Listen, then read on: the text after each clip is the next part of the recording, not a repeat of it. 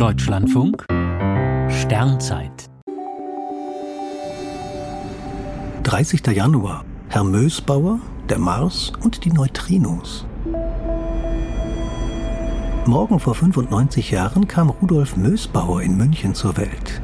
Im Alter von nur 32 Jahren bekam er für seine Doktorarbeit über rückstoßfreie Kernresonanzabsorption bei Gammastrahlen den Physiknobelpreis.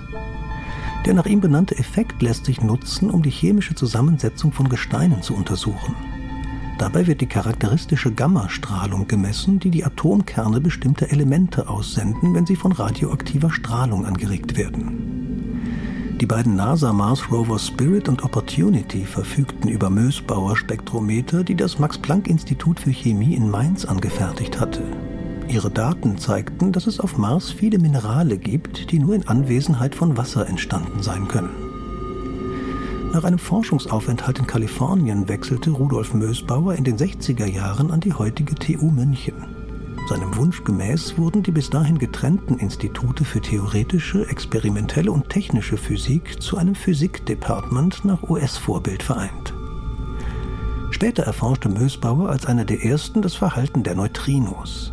Das sind geisterhafte Teilchen, die massenhaft etwa in der Sonne entstehen und nahezu ungestört die Erde durchdringen.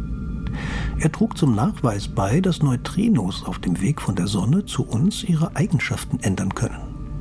Diese Neutrino-Oszillationen galten lange Zeit als theoretische Spinnerei. Das hat Rudolf Mösbauer, der 2011 gestorben ist, nicht abgeschreckt, sondern angespornt.